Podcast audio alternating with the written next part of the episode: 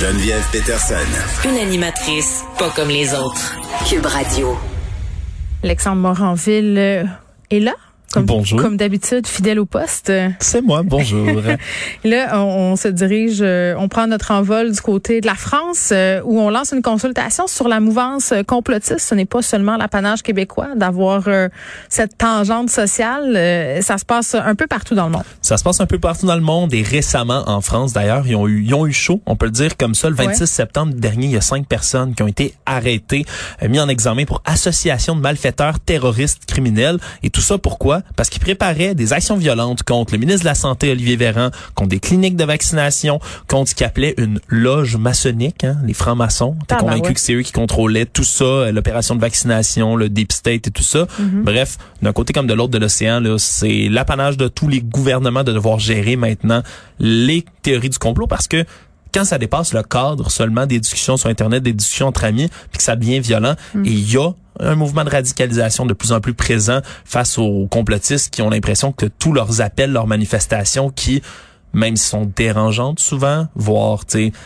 troublantes là, sur les abords des écoles, par exemple, qu'on a vu ici, ben, la plupart du temps restent pacifiques. Mais ça devient de plus en plus violent quand il y a une insatisfaction puis il n'y a pas de résultats qui sont donnés. Et donc, c'est cette commission-là qui va s'appeler Les Lumières à l'ère numérique, qui va être présidée par le sociologue Gérald Bonner, Bronner, pardon, Bronner qui, lui, est un sociologue éminent qui s'est penché sur toutes sortes de ces questions-là et qui a réuni une équipe d'une douzaine de euh, vraiment là de personnages qui sont des géants, des titans dans le milieu des complots, mais pas seulement ça. Hein, on a des gens, des chercheurs, par Pas des comme complotistes, là, des gens qui s'intéressent aux complotistes. Oui, oui, oui, bien sûr, bien sûr. Pas, les, pas ces géants qui, qui ont des chaînes YouTube, là, Ouais, en- jadis naguère. Non, non, non, c'est ça, c'est ça. On peut parler entre autres de Rudy Reinstats, là, qui est la- le directeur de Conspiracy Watch, entre autres. Mais il y a également là, toutes sortes de- d'experts, entre autres du milieu des, de la jeunesse, comme Anne Muxel, qui sont là, de la culture numérique, des médecins, euh, des chercheurs spécialisés en géopolitique aussi. Bref, c'est une petite équipe, douzaine, quinzaine de personnes qui vont se pencher, vont devoir rendre donc un rapport au président Macron d'ici la fin décembre. Et c'est intéressant qu'il y ait une démarche qui soit vraiment là, organisée de manière étatique pour traiter du problème des complots qui devient là, c'est plus plus marginal. Ça reste marginal si on compte au prorata de la société, mais la place que ça occupe en ce moment, la Ben. désinformation, c'est tellement massif qu'il faut faut se pencher sur ces questions-là. Puis ils l'ont bien dit. Là. Le- il y a- les gens qui crient déjà la censure, c'est pas ça le cas du tout. Monsieur Bronner l'a déjà dit. Là. Il veut vraiment être capable de canaliser le débat, euh, d'être capable de créer des endroits où le débat scientifique peut avoir sa place. Mais il dit que ça n'a pas de bon sens de mettre sur le même pied d'égalité. Je suis extrêmement d'accord. Sur Internet, là, tu peux mettre un article de désinformation le plus ignoble sur les vaccins qui dit toutes sortes de conneries. Puis sur l'échelle du web, ben, il est à pied égalité d'un article qui va sortir scientifique. Qu'est-ce qu'il voudrait, cet homme-là, qu'on légifère euh, le contenu sur Internet? Pour l'instant, ça reste une commission. On va discuter euh, et élaborer là-dessus sur la question pour ensuite, évidemment, rendre un rapport. Puis là, d'après le rapport, après ça, on verra ce qui va se passer. Mais je pense que c'est un exercice qui est important. C'est un premier pas vers tout, mais qu'est-ce qu'on peut faire?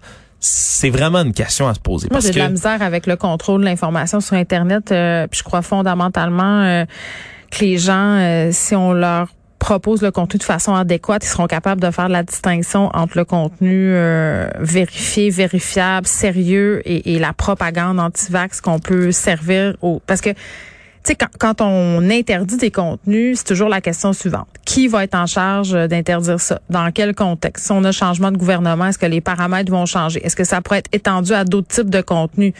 Tu sais, c'est, on met le bras dans un engrenage euh, qui va être difficile à arrêter. Donc, il faut que ça soit excessivement bien balisé. C'est difficile, effectivement, mais on veut surtout, dit-on du côté de M. Bronner, se pencher sur les algorithmes, hein, puis la manière dont ça fonctionne. Lui parle d'un asservissement numérique, là, ni plus ni moins. C'est vrai que les algorithmes en ce moment peuvent créer ce qu'on appelle la fameuse bulle, hein, chambre d'écho dans laquelle, une fois que tu commences à consommer du contenu, d'une certaine euh, tendance, ben, tout le reste du contenu qui va être proposé, puis ça c'est la, la, la même chose pour tout le monde, hein, toi et moi également, si on se proposer du contenu qui est similaire à nos goûts, mais quand nos goûts puis nos Mais- orientations, c'est des idées plus complotistes, de désinformation, par exemple, et tu vas te faire recommander plus de désinformation sur sources, disons-le, douteuses. Je trouve ça intéressant ton, ton aparté sur les algorithmes puis le contenu puis notre chambre d'écho parce que je pense que c'est l'une des raisons pour laquelle on est devenu très intolérant aux gens qui pensent pas comme nous. Mhm. Parce qu'on est tellement habitué de se conforter avec notre cercle rapproché via les médias sociaux que tout de suite, quand on est une quelqu'un qui a une idée haute, on le considère comme une menace extérieure. Et, et je pense que ça, ça ultimement, ça nuit à la vie démocratique. Ça, c'est une chose. Euh, puis cette commission-là aussi, à un moment donné, j'imagine, va se pencher sur qu'est-ce qui fait que dans certains cas, on va se radicaliser au point de vouloir faire des actes euh, de terrorisme domestique. Exactement. Puis on veut vraiment là, se pencher sur les, racines du problème. Puis je pense que la question après ça va se poser s'il y a un certain succès du côté de cette commission-là, ou du moins que les recommandations sont intéressantes. Est-ce que c'est un exercice qu'on va vouloir répéter ben, je comprends pas pourquoi au Québec on n'est pas déjà en train de le faire cet exercice-là. C'est ma question. On a des groupes de recherche qui, qui se penchent sur cette question-là. Euh, on a euh, des scientifiques qui travaillent en sciences humaines, des sociologues, même des politologues qui, qui lèvent, si on veut, le drapeau bien bien haut, qui tirent la sonnette d'alarme, qui disent au gouvernement, avant qu'on vive des événements pas le fun, là, euh, vous devriez peut-être vous pencher là-dessus. Moi, j'ai bien bien hâte qu'on accorde une plus grande importance. Je comprends qu'on veut pas leur donner trop d'importance parce que ça reste une minorité de la population, mais cinq personnes qui se radicalisent puis qui ont des armes semi-automatiques, on a vu ce que ça peut faire à bien des endroits. Absolument. Euh, la vie éternelle, euh, Alex, moi quand j'étais petite, j'écoutais un film qui s'appelle euh, Traduction parce que j'habitais au Saguenay, où on écoutait nos films en version française. La ah, mort vous va si bien. La mort vous va si bien. Ça là, c'est un grand classique de mon enfance. C'était un film où un scientifique, euh, un chirurgien plastique en fait, était marié avec une, euh, une bimbo, il faut le dire là. Euh, qui c'était? C'était pas Meryl Streep. c'est quoi en anglais le nom du film? Je ne sais pas c'est quoi en anglais le nom du film, Alexandre, mais euh, c'était euh, euh, Goldie Howe et une autre actrice blonde. Carl va le chercher parce que Bette Midler. Oui, c'est ça parce qu'il a levé ses bras dans les airs parce qu'on a sensiblement le même âge. Ça a bercé notre enfance. Donc, qui, il se rendait chez une Madame Louche, une espèce de vieille sorcière, tu sais, puis il buvait le filtre de vie éternelle. Puis là, euh, ils devenaient comme des espèces de poupées de cire qui pouvaient pas mourir. C'est un film incroyable, mais tout le monde aimait ça parce que ça venait jouer dans une vieille névrose humaine, c'est-à-dire notre désir d'immortalité. Et là, il y a des scientifiques qui se sont penchés sur la question de façon statistique. De façon ah, statistique. Ouais, c'est extrêmement théorique là, avant que tout le monde se mette. De le souligner. Ouais, avant que tout le monde se mette à paniquer là, c'est vraiment une extrapolation des données qu'on a sur ce qu'on appelle nos super centenaires. Hein. Une étude de la Royal Society Open Science. Les super centenaires, c'est les gens qui sont âgés de 110 ans et plus. Hein, il y en a pas des millions. il y en a. Me là avec mes abus de vie. ouais, exactement. Puis il y en a également là qui arrivent jusqu'à 105 ans. Également, eux aussi, on les a étudiés pour se rendre compte, selon cette étude-là, on dit que l'être humain pourrait probablement vivre jusqu'à 130 ans, même encore plus loin, mais enveloppé dans du papier bulle. Ouais, mais c'est ça qu'on dit.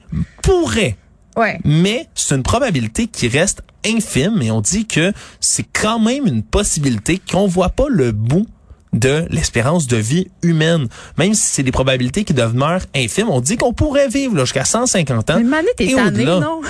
ça, Mané, je vais être tanné. Mais c'est ça l'autre enjeu sur lequel on peut se pencher après. Mais ce qui est intéressant, c'est qu'eux disent que à partir de 110 ans, justement, puis quand tu montes, t'es centenaire, tu deviens le super centenaire à 110 ans, ils disent qu'après ça, ben, le risque de décéder est tellement accru avec l'âge qu'à partir de ce moment-là, ben, c'est comme tirer à pile ou face. Non, c'est fou, c'est déprimant. Là, à chaque année, euh, si tu as plus de 110 ans, euh, tu as une chance sur deux de mourir. Une chance sur deux de mourir. Tu lances une, une pièce dans les airs, c'est pile, tu vis. Si c'est face, tu ne fêtes pas ton anniversaire et tu décèdes dans l'année. Et on dit donc que de cette manière-là, on pourrait là, vivre là, extrêmement âgé mais, avec quelle qualité de vie? C'est ben, ça aussi à un moment donné. Qu'est-ce que la science va permettre, les maladies qu'on va pouvoir euh, guérir? Parce que là, la, c'est, euh, la plus vieille personne au monde, là, elle a quel âge? En ce moment, c'est Kane Tanaka. C'est une japonaise de 118 ans. Puis là, on parle de celle qui est, déclarée. Là, donc, l'âge vérifié. Ouais, elle est en vie en ce moment. C'est euh, la doyenne de l'humanité en ce moment, Kane Tanaka. Puis on se rappellera que le record hein, à ce jour, c'est Jeanne Calment, la française, qui est morte en 97 à l'âge de 122 ans.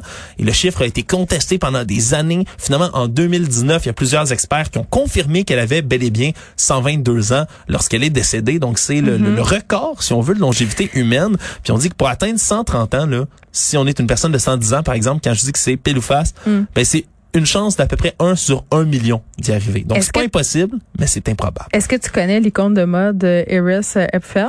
C'est une vieille pas. dame excentrique absolument Oh oui, oui, extraordinaire. oui.